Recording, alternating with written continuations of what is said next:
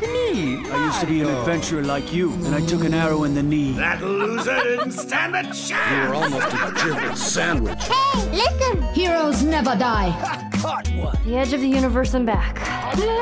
Endure and survive. Killing you and giving you good advice aren't Nothing is true. Everything is permitted.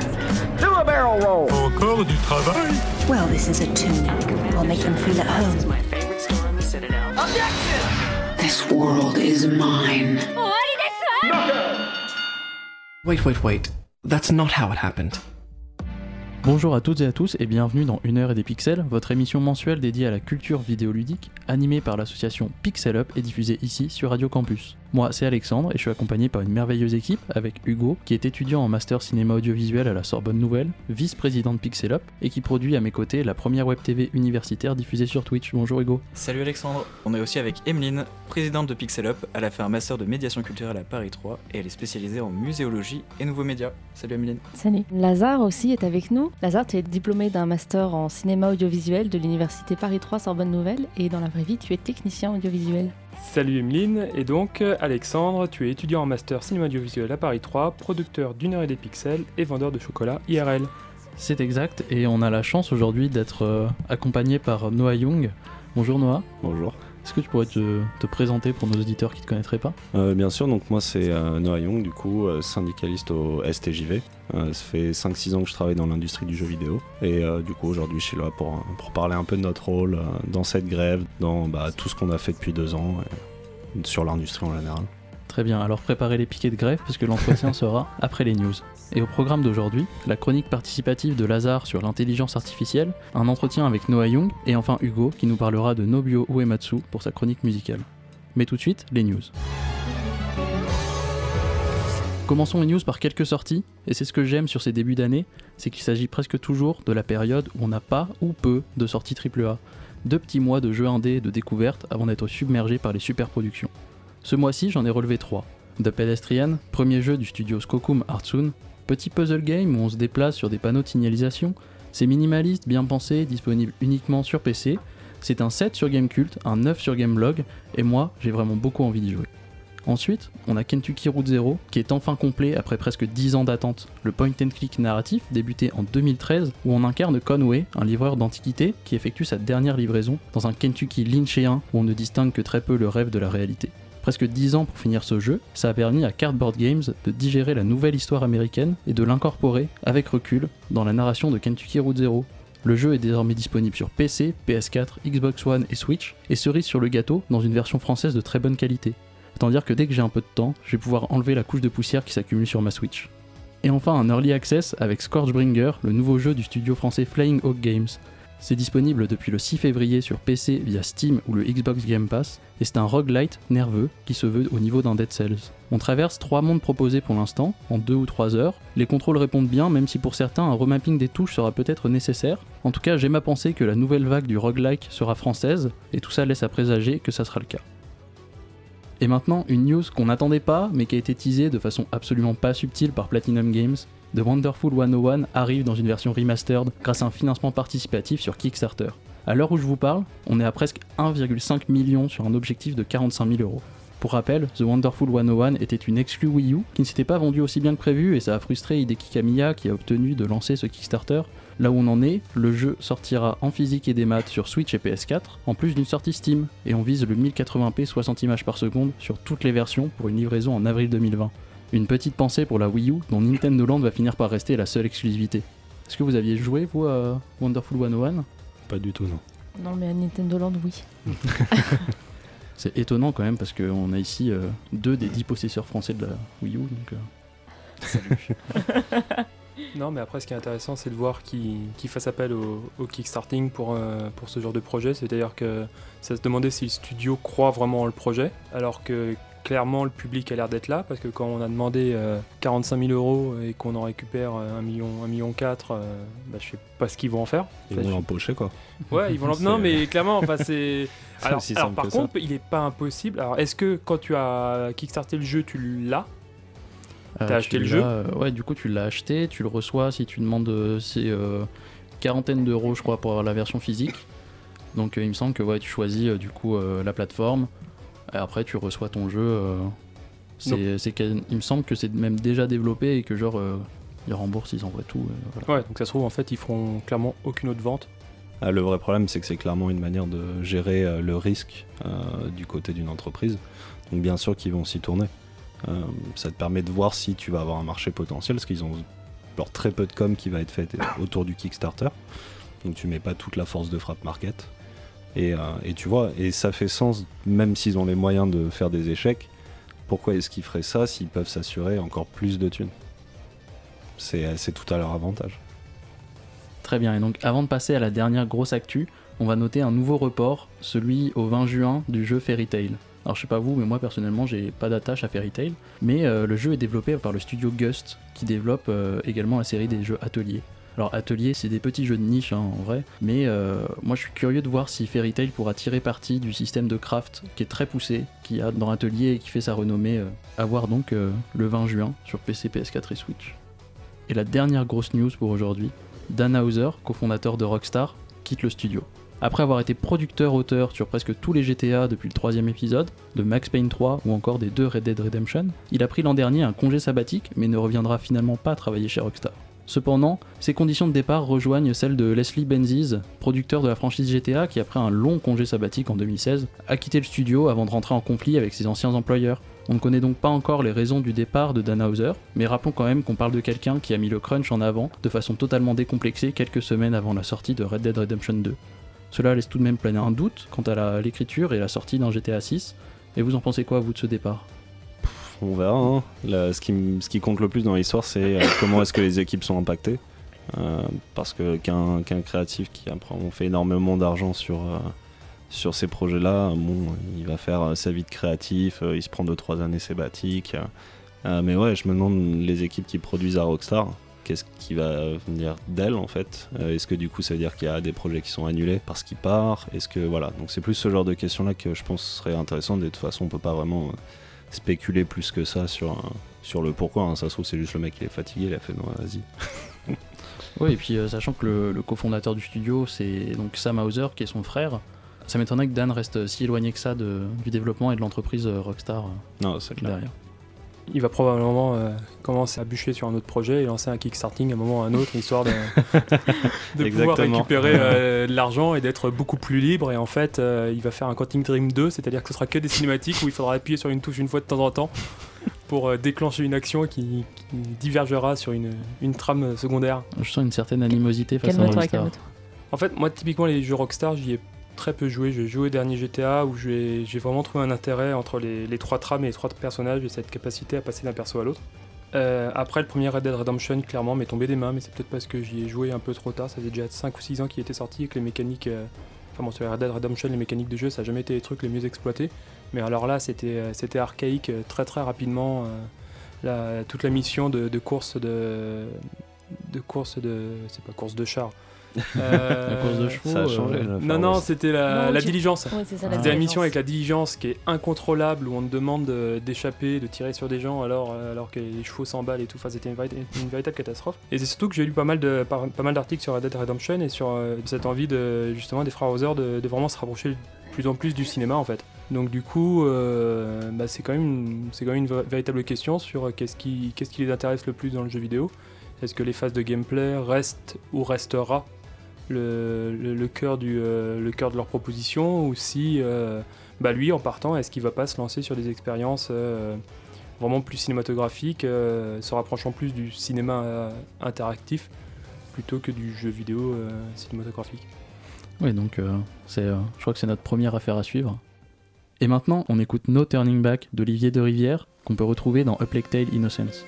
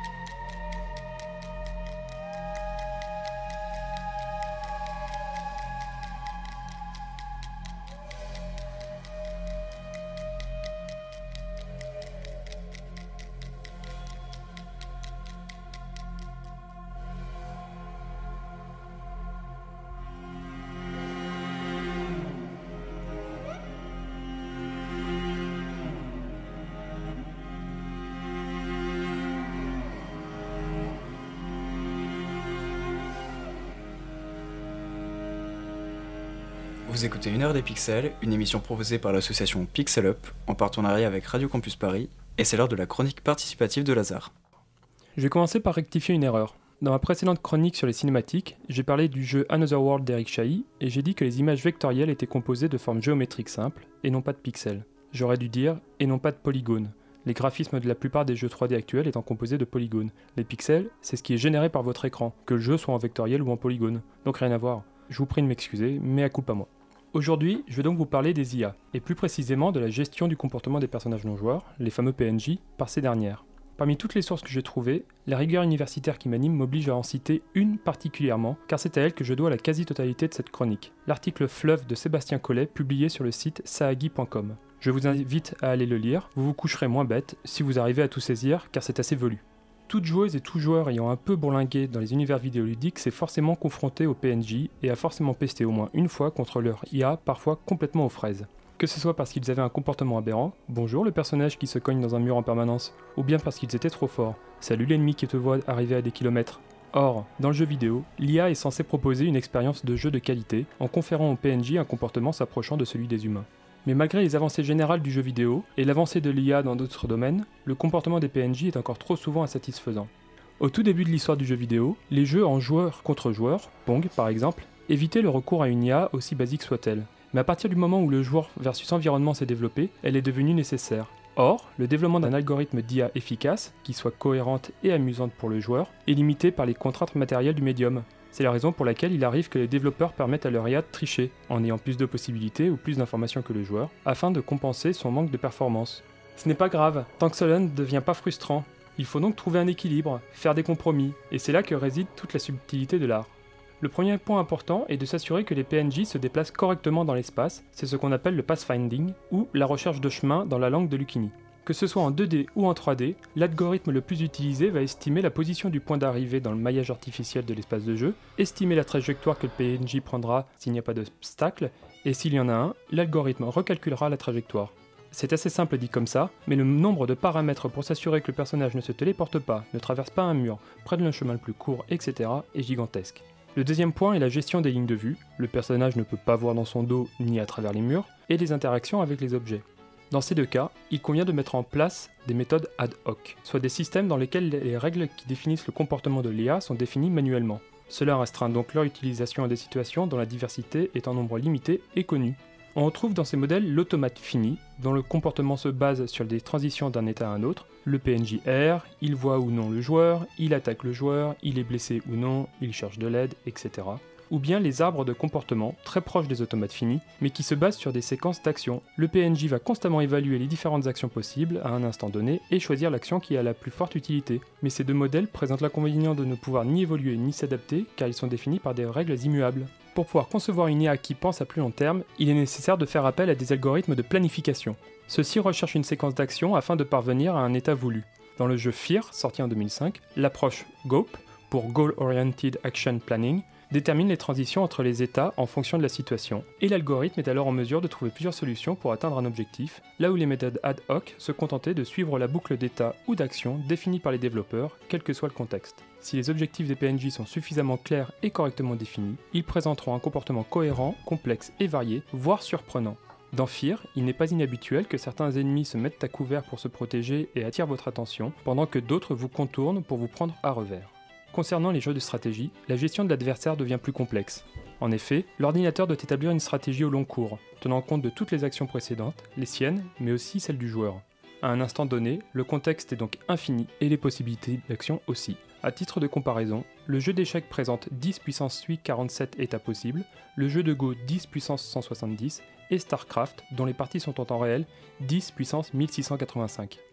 Il a donc fallu simplifier les approches et établir que chaque unité disposait d'un comportement indépendant des autres, réduisant ainsi ses possibilités, comportement défini soit de manière ad hoc, soit par planification. Cependant, l'IA adverse ne présentera pas réellement de stratégie globale, et elle sera généralement incapable de battre un joueur aguerri. Par conséquent, les développeurs de StarCraft 2 ont décidé que les niveaux de difficulté les plus élevés sont gérés par des IA qui trichent. C'est d'ailleurs clairement indiqué lors de la sélection de la difficulté. Notons que le système d'IA pour les batailles en temps réel des jeux de stratégie se base très souvent sur des méthodes ad hoc tirées de l'art de la guerre de Sun Tzu. Quand vous entourez l'ennemi, laissez une porte de sortie, n'essayez pas de bloquer la route de l'ennemi sur un terrain dégagé, si vous êtes 10 fois plus nombreux que l'ennemi, entourez-le, si vous êtes 5 fois plus nombreux que l'ennemi, attaquez-le de front, si vous êtes 2 fois plus nombreux que l'ennemi, divisez-le, etc. Comme nous l'avons dit, toutes les méthodes présentées jusqu'ici ne s'adaptaient pas réellement au comportement du joueur. Elles y réagissent, mais dans l'instant et non pas sur la durée. D'un niveau à l'autre ou d'une partie à l'autre, l'adversaire ne retiendra jamais votre manière de jouer. Il faut donc mettre en place un système d'apprentissage automatique et il s'agit du machine learning. L'un des meilleurs exemples vidéoludiques est Black and White de Peter Molineux sorti en 2001. Dans ce jeu de simulation divine, vous régnez sur une île dont la population vous voue un culte et sur laquelle vous agissez par le biais d'une créature géante. Cette créature est régie par un système de croyances, l'état du monde vu par la créature, de désirs, ses objectifs à court et long terme, et d'intentions, plan d'action pour parvenir aux objectifs. Les croyances dépendent du niveau d'information que possède la créature, et les désirs sont basés sur ces croyances. Mais au début du jeu, la créature est comme un enfant nouveau-né, et elle apprendra à se comporter à travers les interactions avec le joueur. Ce dernier peut en effet récompenser ou punir les créatures, et à travers un algorithme d'apprentissage par renforcement, elle va découvrir quelles actions lui apportent une récompense et quelles actions lui valent une punition. Son comportement va donc se modéliser en accord avec les attentes du joueur. Nous avons ici affaire à une hybridation entre modèles ad hoc, les croyances, désirs et intentions, et un système composé d'algorithmes d'apprentissage. Pour autant, la plupart des IA restent des systèmes ad hoc très complexes car ils remplissent correctement leur rôle d'illusion d'intelligence, mais aussi car les systèmes basés sur l'apprentissage rendent le comportement de l'IA difficile à prévoir dans toutes les situations. Les développeurs craignent qu'une IA qui apprend du comportement de joueur et de son environnement en vienne à présenter un comportement incohérent qui sortirait le joueur de son expérience. Les développeurs craignent qu'une IA qui apprend du comportement du joueur et de son environnement en vienne à présenter un comportement incohérent et qui sortirait le joueur de son expérience. On retrouve ici les craintes générées par les IA dont le système ad hoc serait mal implanté, ou bien la peur que le joueur ne soit plus en mesure d'anticiper le comportement de l'IA car celle-ci s'adapterait trop bien. Un boss capable de surprendre le joueur en brisant sa routine comportementale en permanence deviendrait très vite un vrai calvaire, et le jeu perdrait de sa capacité à amuser.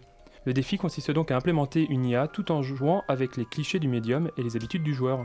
Aujourd'hui, le développement des IA semble stagner car le jeu vidéo connaît une évolution exponentielle de son contenu. Le nombre de PNJ et la taille des cartes ne cessent d'augmenter, et les IA doivent donc gérer des situations et des contextes de plus en plus complexes tout en restant aussi cohérentes. Les jeux avec une IA très réussie sont généralement des jeux au contenu entre guillemets réduit. Fear, un FPS en couloir, Black and White et son espace de jeu réduit à une île, ou encore Bioshock Infinite et ses niveaux semi-ouverts. Mais dans les jeux en open world, si l'on veut que chaque PNJ soit unique, avec son histoire personnelle et son comportement propre, cela devient un travail titanesque et cela demande des ressources techniques trop importantes. C'est la raison pour laquelle tous les gardes de Skyrim ont tous pris une flèche dans le genou lorsqu'ils étaient encore aventuriers. Non, mais en vrai, t'as as bien, bien repris plein de trucs euh, après. Euh, c'est marrant parce que euh, je bosse actuellement sur de l'IA, là où je suis. du coup, il y a toutes ces questions. Alors, moi, je suis un designer, par contre, je suis pas un développeur, donc la technique, je le laisse à ceux qui savent faire. Mais il y a cette approche, en effet, sur qu'est-ce qu'on veut faire avec l'IA. et donc, il n'y a pas que cette question de l'optimalité qui est, en fait, je pense, de nos jours, relativement simple en général à atteindre, même, même pour des jeux de stratégie. et c'est le genre de, jeu sur lequel je bosse, donc l'IA est relativement complexe, surtout dans l'espace de possibilités qu'il y a. Et euh, ouais, non, c'est vraiment ouais, qu'est-ce qu'on veut faire hein, vivre à la personne qui est en train de jouer euh, et comment on l'accomplit. Et des fois, c'est genre pas, pas forcément tricher, mais il faut que la personne qui va jouer perçoive l'IA d'une manière X ou Y. Euh, et c'est là, là tout le, tout le piège des fois de jouer de manière optimale. Ça fera bug ou ça fera Genre, ah, mais non, en fait, elle est mal codée, alors qu'en fait, elle est optimale en termes de mm. jeu, mais en termes d'expérience, c'est pas encore ça. Mais c'est vrai que là, typiquement, dans, euh, dans, StarCraft 2, si mes souvenirs sont bons, les, quand on joue contre, quand on joue contre l'ordinateur, euh, les trois derniers niveaux de difficulté, c'est euh, les unités de l'IA ont plus de vie. Ça, c'est un niveau. Le niveau suivant, c'est les unités de l'IA ont un champ de vision beaucoup plus grand. Et le troisième niveau, ça combine ces deux modes entre guillemets de triche là.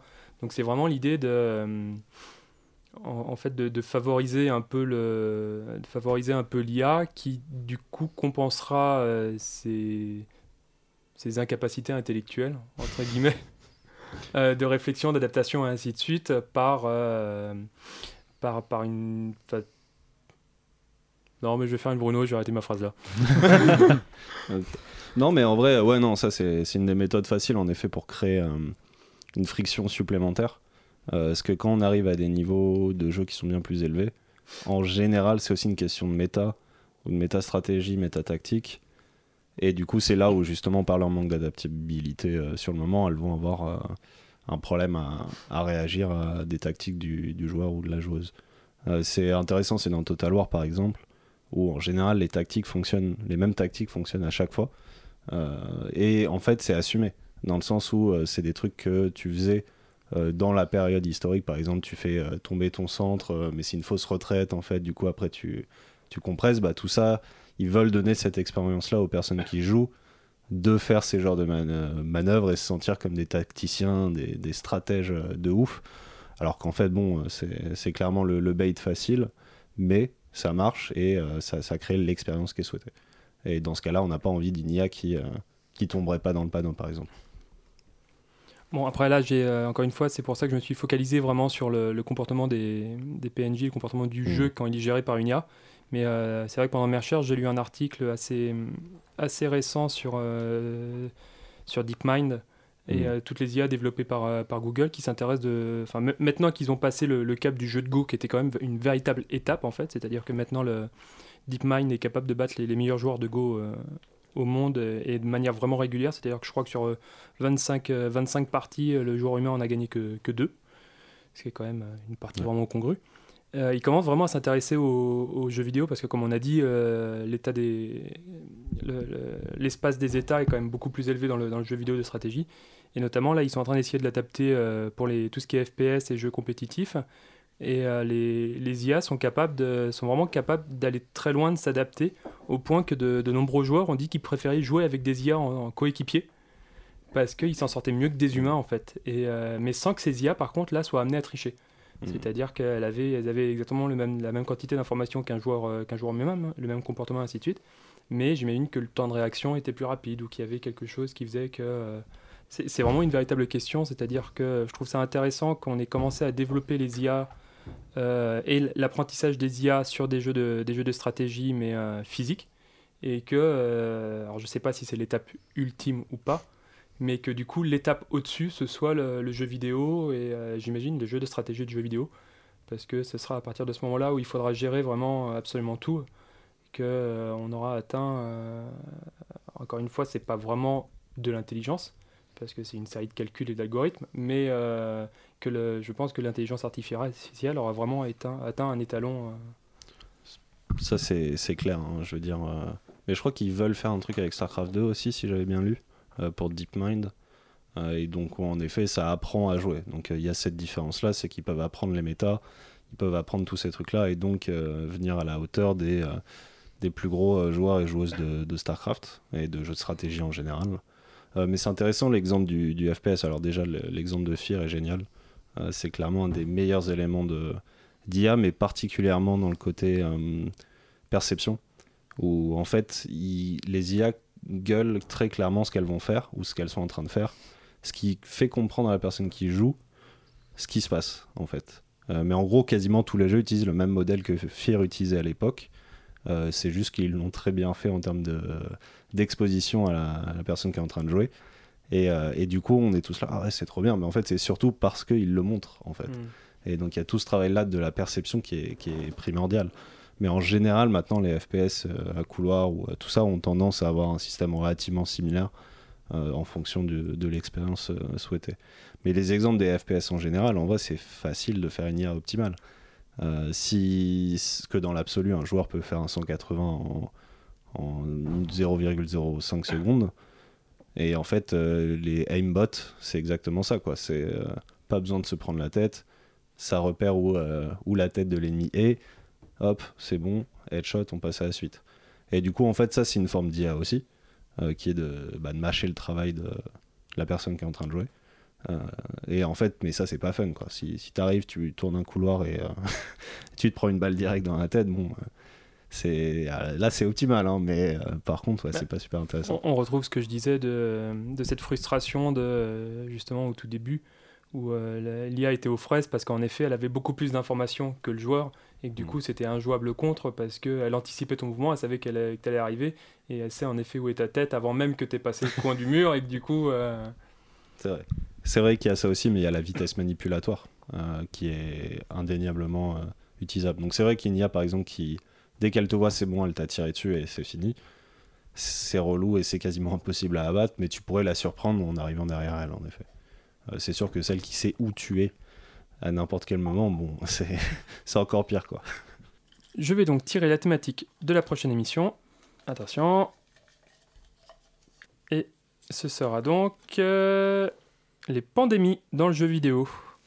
Voilà, et je vous rappelle que vous pouvez proposer des thématiques pour une prochaine chronique via le Facebook de PixelUp ou par mail à pixelup.so@gmail.com et j'en tirerai donc une au hasard lors de la prochaine émission. Et maintenant, je passe la parole à Emeline pour l'entretien avec l'invité. Nous recevons donc ce mois-ci Noah Young. Euh, Noah Young, tu représentes euh, ici le STJV. C'est ça. Donc le STJV, qu'est-ce que c'est? Euh, C'est le syndicat des travailleurs, des travailleuses du jeu vidéo. donc c'est le premier syndicat uniquement dédié à l'industrie du jeu vidéo.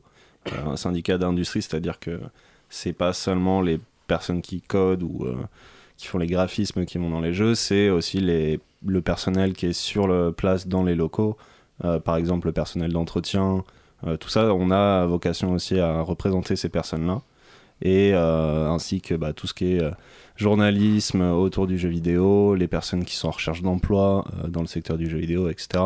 Donc on, voilà, on couvre un spectre le plus large possible, mais qui est quand même délimité à un certain un truc qui est dans nos statuts, qui est bah, toutes les personnes vivant de la force de travail d'autrui, ça on ça on représente pas. Il y a déjà le SNJV qui s'en charge, et voilà, on, est là pour, pour les gens qui, qui produisent pour de vrai de la richesse. Ok, euh, comment est-ce que le STJV est né? Euh, C'est globalement il y a deux ans euh, qu'il est apparu. Enfin, apparu, ça fait genre spontané, mais non. c'est un Pokémon légendaire. C'est ça, voilà. On a, il est né d'un bug. on a popé comme ça de nulle part. Non, en vrai, le catalyseur, c'était la, hum, les, les, élections, quoi. Donc ça va être 2-3 ans, c'est ça. C'était un peu après les élections. Putain, je me souviens plus. Ouais, 2-3 ans, on va dire. Euh, un peu plus de deux ans, c'est ça. Ça, Désolé, va faire ça, va faire trois ans. Euh, c'est trois ans en octobre de cette année, donc euh, c'est plus genre deux ans et demi.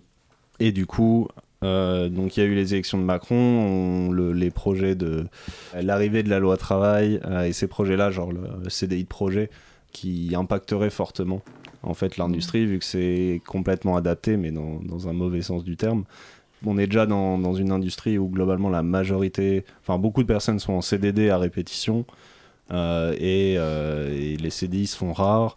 On a beaucoup de gens qui sont en freelance, euh, des fois de manière pas très très légale. Hein, et voilà, donc c'est en termes de, hum, respect du, code du travail qui n'existe plus de toute façon, hein, très tristesse éternelle. mais voilà, donc il y avait tous ces trucs là qui nous ont inquiétés. Ça a un peu créé on va dire l'élan de ouais ok on va en avoir besoin déjà de toute façon c'était de la merde en termes de, conditions de travail en général en termes de respect des, droits qui sont en place donc ça a commencé à s'organiser et assez vite on a été euh, peu propulsé on va dire euh, dans, les choses sérieuses euh, parce qu'il y a eu la grève à Eugène genre 5 mm.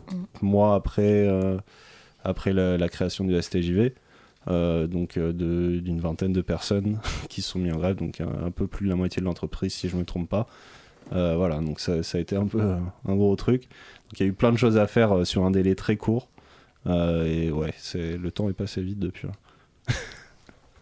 Et donc le STJV, vous avez, comme, comme tu as expliqué tout à l'heure, vocation à vraiment représenter la, la force de travail du, du, jeu vidéo, qui avant ça avait du coup très peu facilité en fait à faire valoir ses droits, parce qu'il n'existe en plus pas de convention collective vraiment propre au domaine et qu'en l'occurrence, il existait, tu l'as un peu cité tout à l'heure, le SNJV, qui est un syndicat, mais plutôt un syndicat de, de, patrons. Ouais, c'est ça.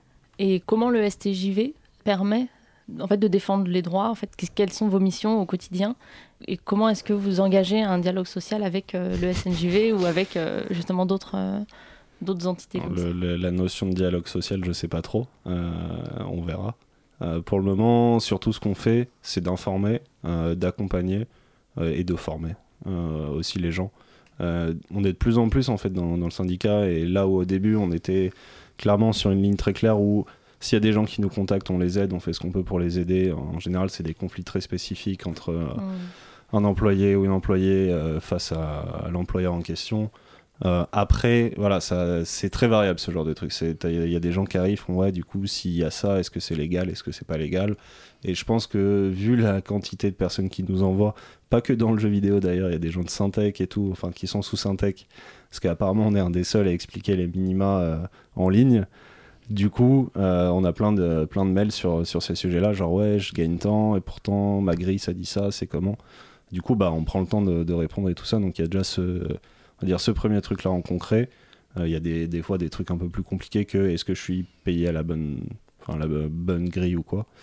Euh, et ensuite c'est de l'information, donc c'est organiser, enfin communiquer autour d'éléments spécifiques, de comment ça va nous impacter dans le jeu vidéo, de comment on pourrait peut-être agir de manière plus globale. Donc ça c'est par exemple avec les grèves, voilà, on se, lie à la grève générale en faisant nos propres appels.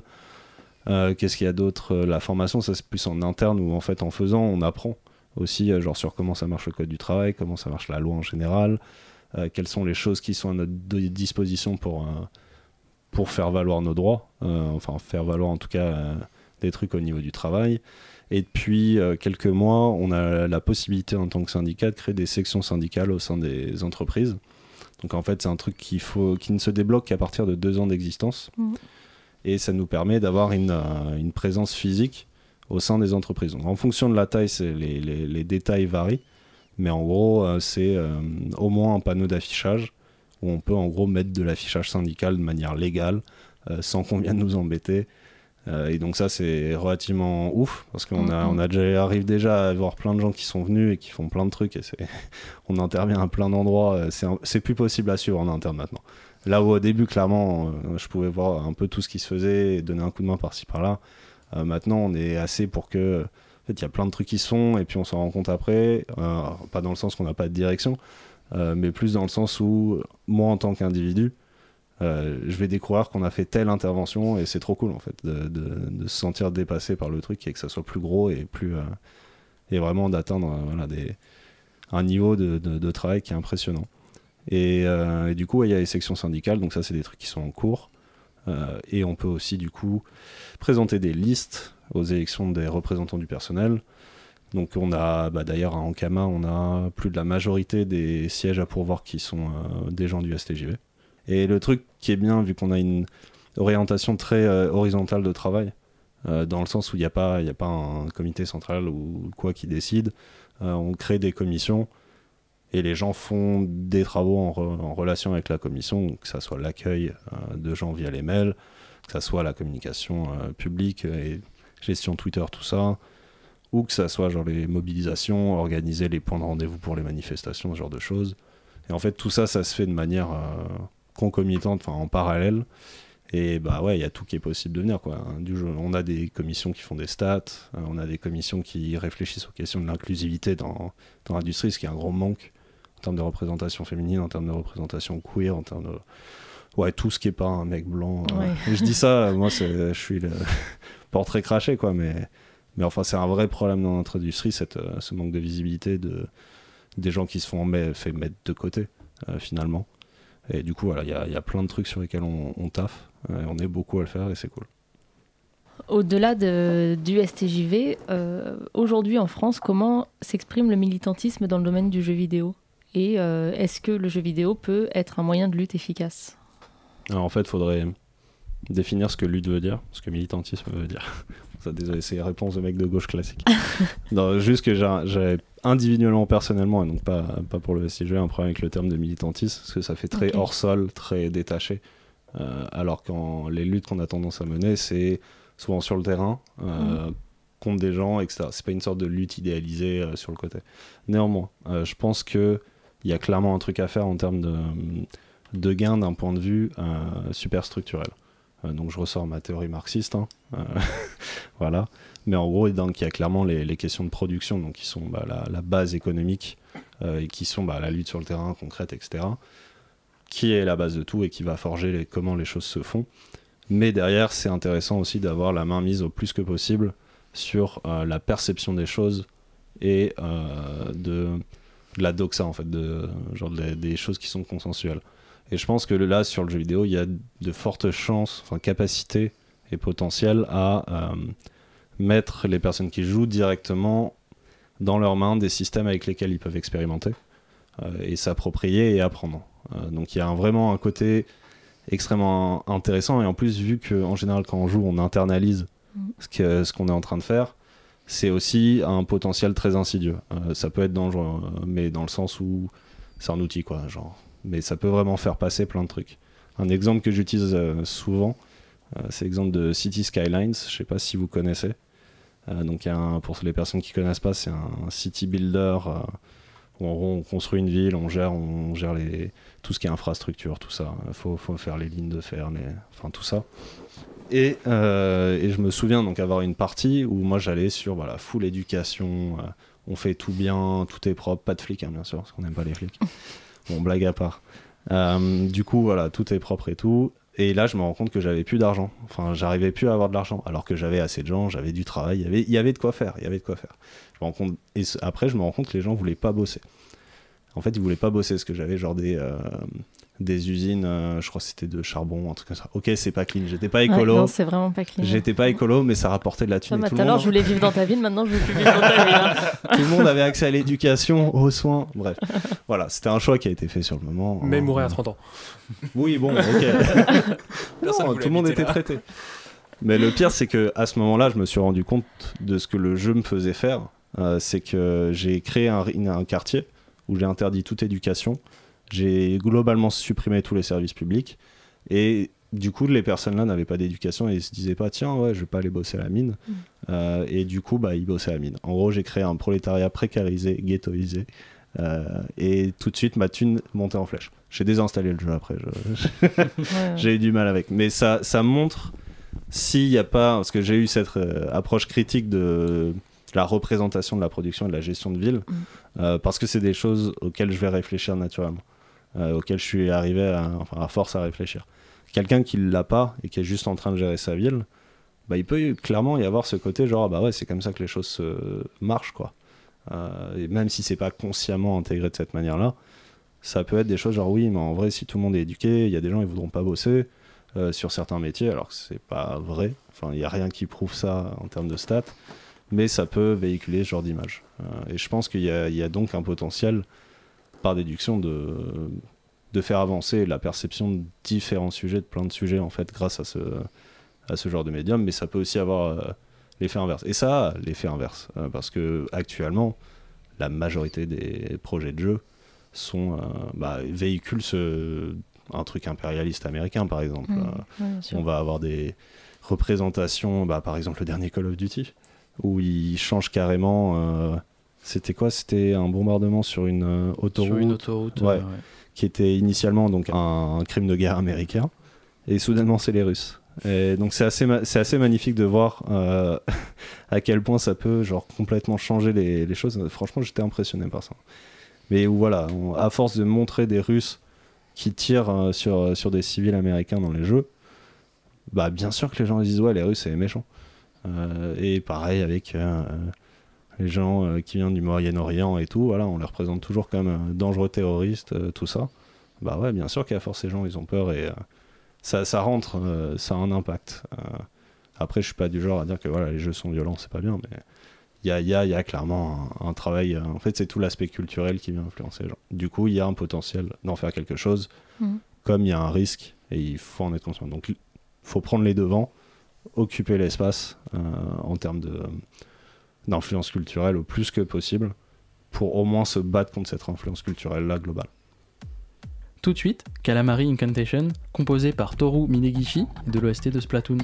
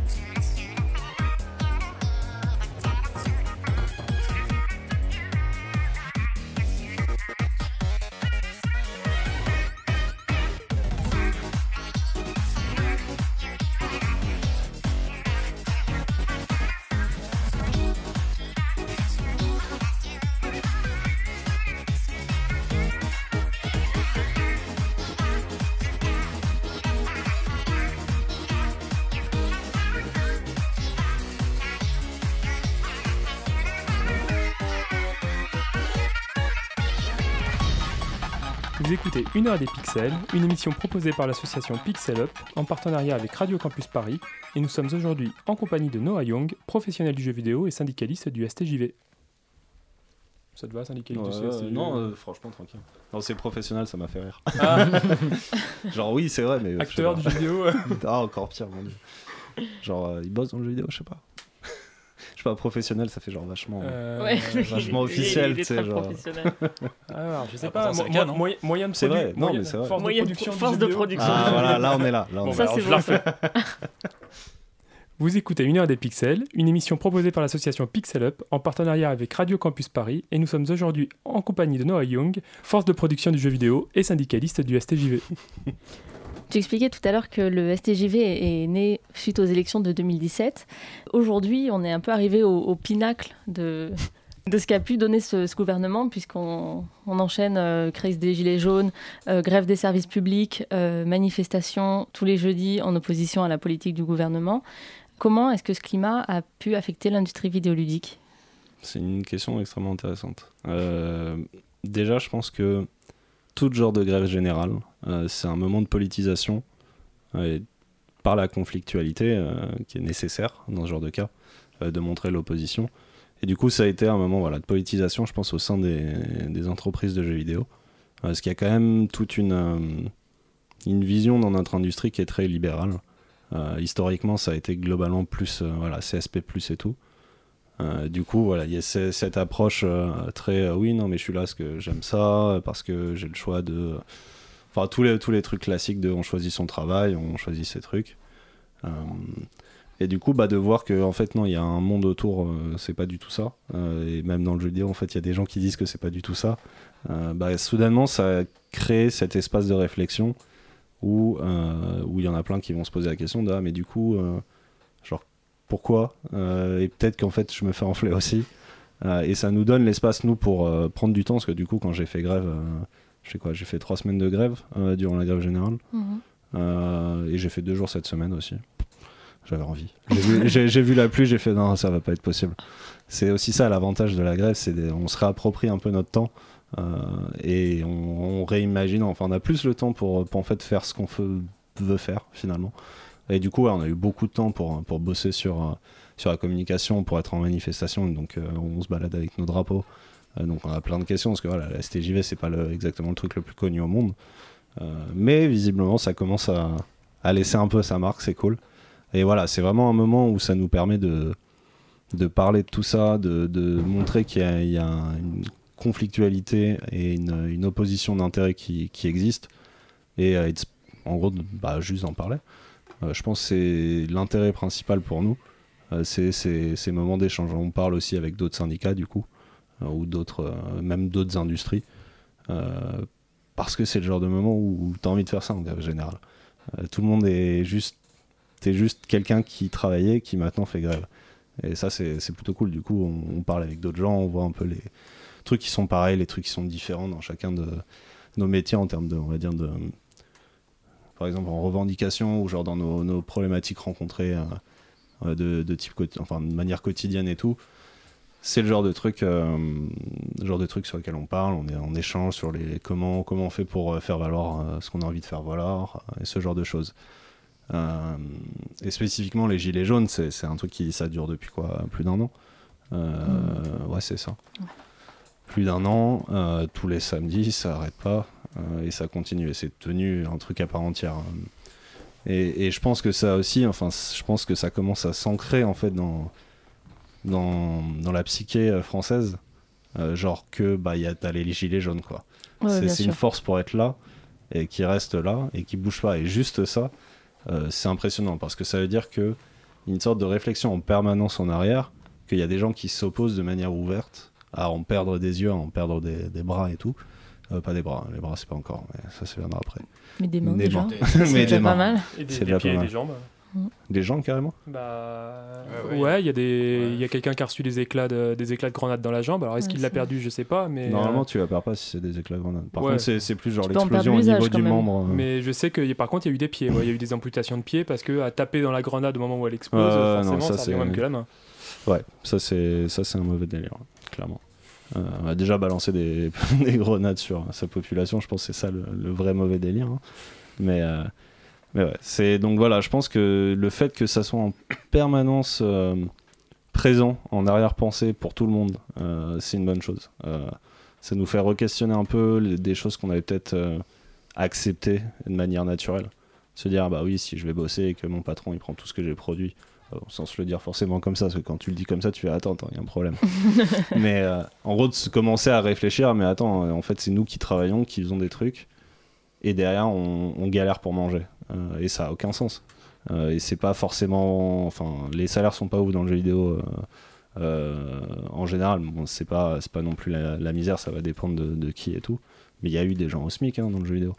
Du coup, tu as des gens entièrement qui galèrent à, à, à vivre correctement. Euh, et puis en vrai, nos standards ils baissent et euh, moi je mange essentiellement des pâtes et des lentilles parce que c'est pas cher. Yes. C'est une, c'est une, La team est là. Ouais, on est pas là. de viande, c'est ça Ah, J'aime beaucoup la viande.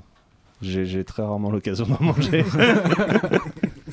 Mais voilà, enfin, on, on s'organise avec des collègues pour faire manger le midi, du coup, ça, ça réduit pas mal les, les coûts. Mais ça, c'est des trucs qu'on doit prendre en compte. Et en soi, dans l'absolu, ben, on produit des millions et des millions et des millions d'euros. Euh, enfin, c'est une des industries les plus grosses et on n'en voit pas vraiment euh, la couleur. hein. Euh, quand ça réussit pas, bah, les salaires sont gelés. Quand ça réussit, bah, on a une petite augmentation, une petite prime de 1000 euros, on est content, euh, voilà. Faut aller voir autre chose. Et du coup, ouais, c'est- toujours comme ça, et c'est aussi vrai dans notre industrie que, que dans n'importe laquelle au final. Les mêmes mécanismes sont en œuvre. Et du coup, ouais, je pense que, il y, a- un moment un peu de, de regroupement, de, discussion entre plein d'industries différentes.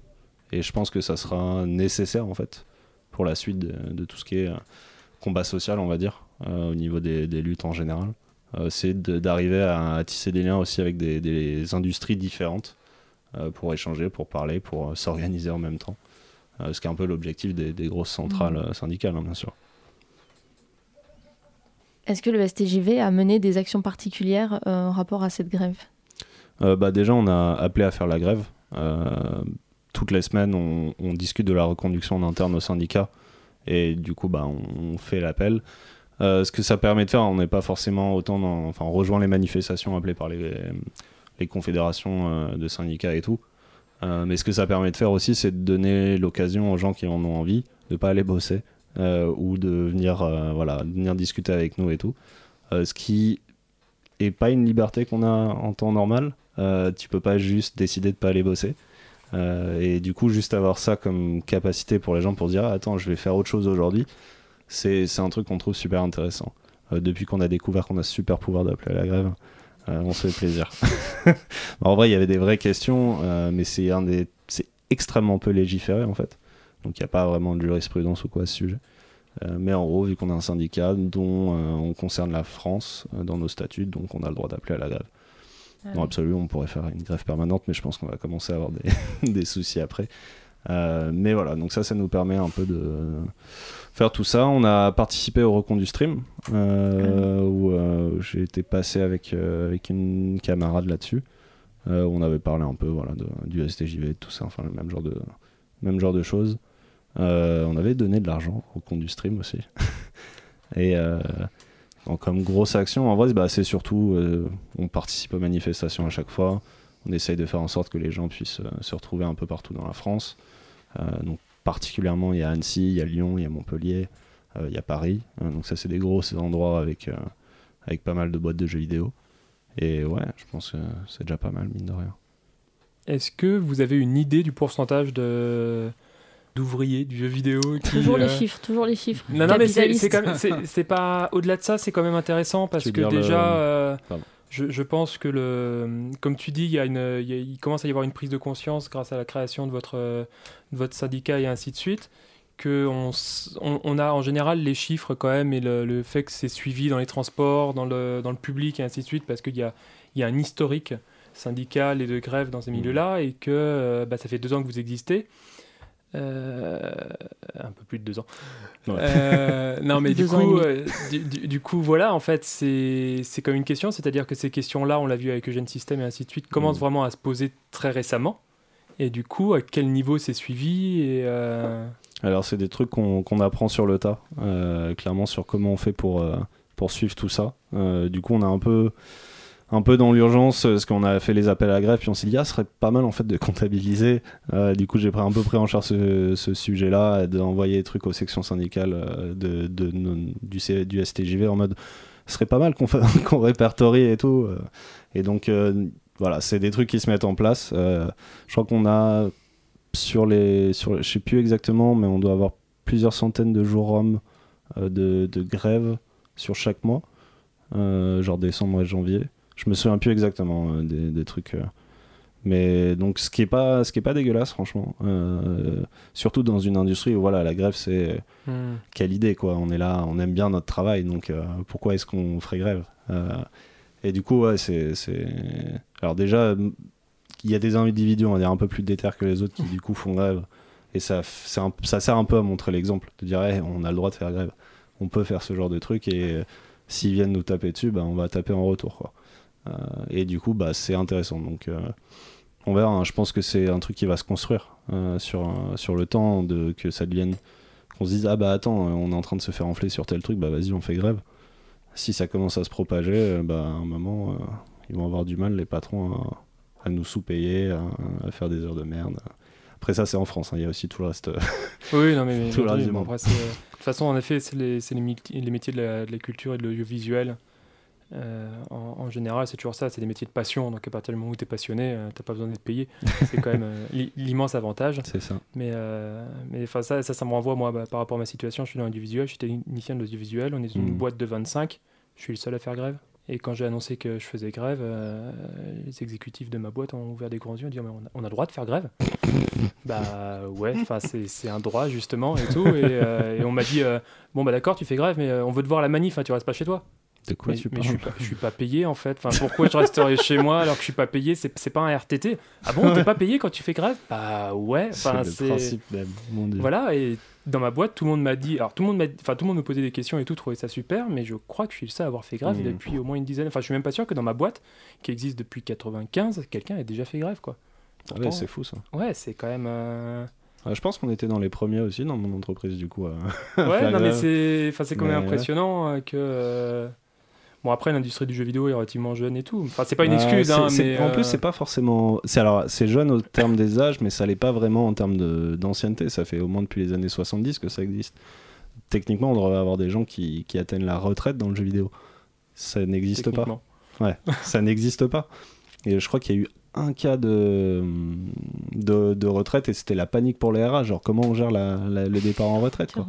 Est-ce qu'on, est-ce qu'on fait un pot? Est-ce qu'on, Non, non, est-ce qu'on le bisute de nouveau? Non mais c'est trop ça tu vois et genre franchement il y avait il y avait un ouais enfin ça n'arrive pas parce que les gens ils partent avant les gens ils sont trop claqués ils crament et, et ils sont plus là quoi Et du coup, et du coup, ils l'ont mis au générique du jeu vidéo, comme les Alors, naissances. Il y avait les naissances et les- le départ à la retraite. c'est ça franchement j'ai aucune idée je crois que c'était à Ubisoft euh, si je dis pas de conneries et mais ouais vraiment c'était en mode mais attends ça marche comment du coup le départ en retraite?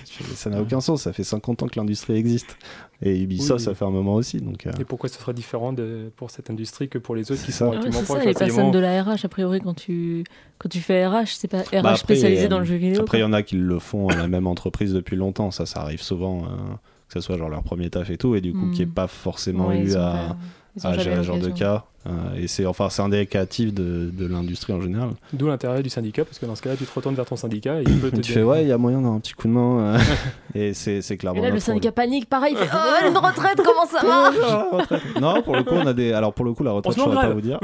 c'est ça. C'est notre réflexe, quoi qu'il arrive, la grève. Allez, hop. Dès qu'il y a une question qui risque de prendre plus de 5 minutes, on se met en grève pour avoir le temps de réfléchir. Mais c'est ça, exactement. on convoque une intersyndicale et euh, on voit ce qu'on peut faire. Et on appelle la grève générale, de toute évidence. Euh, J'ai vu que le STJV faisait de la sensibilisation chez les étudiants aussi. J'ai vu un oui, papier oui, il y a pas vrai. longtemps. Euh, euh, un truc que j'ai oublié de dire, parce qu'il y a trop de trucs qui se passent. Euh, mais ouais, ça, c'est un truc qu'on a lancé. Donc, on a une commission étudiante, si je me trompe pas. Parce que voilà, c'est des trucs qui concernent. Il y a beaucoup, beaucoup d'étudiants qui sortent d'école pour une demande en poste qui est bien inférieure à cette quantité de personnes. Du coup, bien sûr, ils sont, ils sont, enfin, ils battent quoi. Ils sont en mode, bah, est-ce que je vais pouvoir manger après euh, des études euh, qui m'ont coûté, je sais pas, je sais pas combien. Surtout que les prix ont tendance à monter énormément, à devenir de moins en moins accessibles. Euh, Genre par exemple aujourd'hui j'aurais pas pu faire l'école que j'ai faite parce qu'à l'époque on pouvait faire de l'alternance et tout ça donc il y avait les notions de contrat pro ça payait les, les, études. Maintenant il y a des prépas un peu partout donc à part si t'as 6000 euros 7000 euros plus même en fait à, claquer et à perdre bah ça devient compliqué. Euh, donc je pense qu'on va vers aussi une, restriction de la mixité dans le milieu en termes de d'où on vient socialement. Ouais, donc ça c'est un, problème. Mais ouais, du coup sur la, hum, il y a eu l'appel à des témoignages sur euh, bah, cette, euh, ce début de la culture du crunch, euh, de, de vécu euh, divers et variés dans les, dans les écoles de jeux vidéo. Euh, apparemment c'est relativement l'angoisse. Euh, et ça m'étonne pas plus que ça, hein, parce que clairement juste le fait qu'il y ait des gens qui fassent, enfin qui bossent, mais c'est genre non-stop en fait. Euh, Genre, euh, moi, quand j'étais à l'école, je bossais énormément et encore, j'étais en mode non, mais c'est bon, moi, j'ai pas fait de nuit blanche. Pour vous dire un peu le niveau où ça en était, hein, il y a des gens qui faisaient des nuits blanches régulièrement, etc. Moi, j'en ai fait une sur trois ans. J'étais en mode, ah, c'est bien, j'ai pas fait de nuit blanche, allez, hop. Alors qu'en fait, je bossais quand même tous les soirs, le week-end, etc. Et en fait, c'était du non-stop. Et ça nous prépare en quelque sorte pour, euh, pour cette logique-là dans l'entreprise, euh, où tellement on est habitué à boxer beaucoup, qu'on se dit, ah non, mais c'est bon, euh, j'ai fait une heure en plus. C'est pas très grave quoi. C'est pas grand chose et c'est vrai que dans l'absolu c'est pas grand chose mais une heure par jour ça fait une, journée de travail quasiment en plus par semaine qui est non payée. Moi j'aime bien j'aime bien être payé en général. Et du coup ouais c'est enfin il y tout ça. Et donc ouais il y a, plein de plein de témoignages qui sont entrés euh, une commission qui est dessus. Ouais ça a l'air d'être comme je dis plutôt l'angoisse en termes de, retour et tout. Euh, mais c'est important d'avoir ces éléments là et ensuite voir avec les personnes concernées si elles veulent faire quelque chose ou pas ou voilà en tout cas, ça va être un truc qu'on va réfléchir et qu'on va, va discuter. Alors, je dis on parce que moi, je j'y suis pas à la commission. Euh, mais il y a, y a des gens qui ont, des camarades qui vont s'en occuper. Je suis sûr qu'ils vont faire du bon taf. Ouais, puis ça doit être assez compliqué quand tu es déjà étudiant euh, de te dire euh, je vais commencer à me, me rebeller contre le système, mais euh, après il faut que j'ai un travail quand même. Ouais, donc, non, euh, c'est clair. Voilà quoi, quand on voit euh, enfin globalement euh, Ubisoft qui Mm. emploie beaucoup euh, d'étudiants ou de gens qui sortent d'école. euh, si tu arrives devant, devant la porte d'Ubisoft en disant euh, j'ai déjà milité pour ça, ça, ça, ça, ça, ça, euh, maintenant tiens mon CV, c'est un peu compliqué quoi, et du coup ça précarise peut-être encore un peu. Très clairement, et c'est toujours le problème, hein, même au sein des entreprises, il y a cette peur du blacklistage, de ah ouais, cette personne-là, elle va, elle va plus jamais être embauchée. Et je pense pas que ça soit particulièrement vrai une fois qu'on a un peu d'expérience. C'est vrai que pour les juniors, ça doit être beaucoup plus euh, dangereux. Euh, mais pour les gens qui ont un peu plus d'expérience, euh, enfin, je reçois toujours des offres d'emploi, tu vois. Pourtant, j'ai un peu ouvert ma gueule, donc je me dis que je me dis que c'est pas si vrai que ça cette histoire de méta. Et après, plus on sera de personnes à, l'ouvrir, à un moment, on peut pas virer tout le monde. On peut pas, on peut pas ne pas embaucher tout le monde, sinon comment ils font leur thune les, actionnaires? Merci beaucoup, Noah. Pas de souci. Et maintenant, Hugo, tu vas nous parler de Nobuo Uematsu. Alors ce mois-ci, nous rendons hommage à un très grand monsieur de la musique de jeux vidéo. Donc tu l'as dit, c'est Nobuo Uematsu, dont les compositions traversent les décennies comme les générations. Que votre première console eût été la NES, la PlayStation ou la Switch, il y a très peu de chances que vous n'ayez jamais entendu l'un de ces morceaux. À travers trois machines et trois époques différentes, nous allons revenir sur ces compositions qui ont peut-être bercé un moment de votre vie. Si le monsieur compose dès 1985, on va s'intéresser à la série de jeux pour laquelle il est mondialement reconnu et sur laquelle il a travaillé dès le premier épisode, Final Fantasy et particulièrement sa sixième itération. Sorti au Japon en 1994 sur Super Nintendo, ce chef-d'œuvre du RPG japonais a su définir les bases sur lesquelles se sont construits beaucoup d'autres jeux pendant très longtemps et a influencé beaucoup de monde. Pour accompagner les péripéties de la protagoniste, une magicienne amnésique recherchée par l'Empire, Nobuo compose un thème qui sera repris plusieurs fois dans le jeu. Ces notes enchanteresses nous accompagnent au long du jeu et résonnent comme l'écho d'une grande aventure.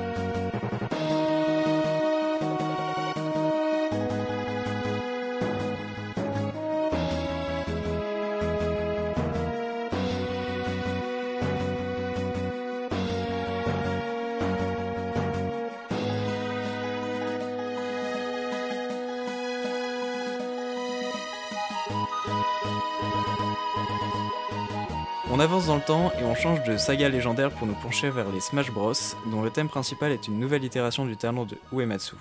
S'il n'est pas forcément nécessaire de présenter le plus gros crossover de l'histoire du jeu vidéo, on dénotera que cet épisode, sorti en 2008 sur Wii, était aussi celui sur lequel vous pouviez maltraiter un ami en le faisant jouer avec la Wiimote, une expérience que personne ne regrettera.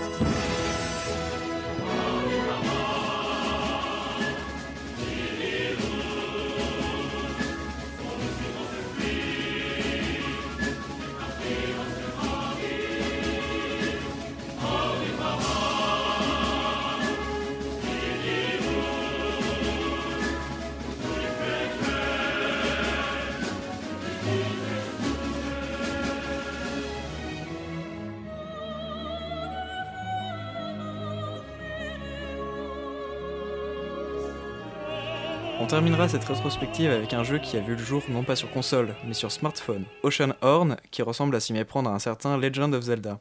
Sorti en 2013, il est sûrement l'un de ces jeux qui a popularisé le gaming sur mobile, au point que certains jeux sortent sur ces plateformes en même temps que sur les consoles les plus puissantes. On peut notamment penser à Sayonara Wild Heart.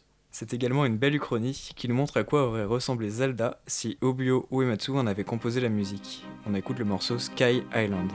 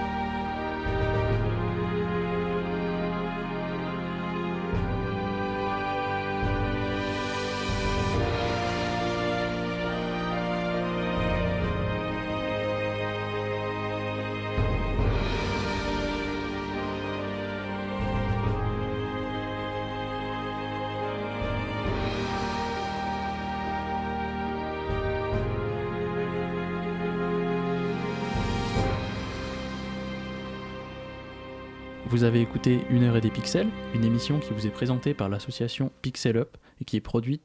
Non, c'est pas ça. En partenariat. Ouais, c'est ça. Avec le SNJV. si vous voulez. attends, tu sais, parce que ah non mais on l'a on l'a enlevé si t'écoutes l'émission précédente. Il nous a fait une annonce pour le Xbox Oh Game Pass, là. mais il l'a placé genre trois fois, deux ou trois fois dans l'émission quoi, en Mais- disant c'est quand même ce qui se fait de mieux. Hein. Mais non, mais j'ai En juste dit que il- c'était. et en plus, Oh, il est sur le Game Pass. Et on était, non, gros, tu peux pas faire ça en fait. Il y a très- tellement de gens Le, dans le, le jeu vidéo qui le disponible, il font. cite les Voilà. plateformes et il dit et en plus en ce moment il est sur le Game Pass. De Microsoft Xbox. Oh là là. Écoute, euh, un euro pour trois mois de jeu. ouais. Nickel. Voilà. Tu sais, il va dire très très vite les petites connexions. Ces petites lignes là. Se réserve d'éligibilité de. Mais non, mais en vrai, les deals euh, Game Pass et Epic euh, Game Store, c'est des trucs de. Enfin, non, mais je. Non, mais pour les, pour les Ouais, on studios. est- on est faire des fausses pubs. On trouve que c'est bien. Non, mais je veux dire, non, mais je veux dire pour les En fait, studios. quand genre, euh, les, studios doivent se faire que- quand même. euh, genre, il y a un manque à gagner qui est comblé, non, pour les studios? Genre, euh, Epic, de- Epic paye pour donner leurs jeux gratuitement. euh, Oui. Donc voilà, donc il y a quand même un, un deal, ça va, je, peux, je me sens pas coupable de prendre mon jeu sur Game Pass, quoi.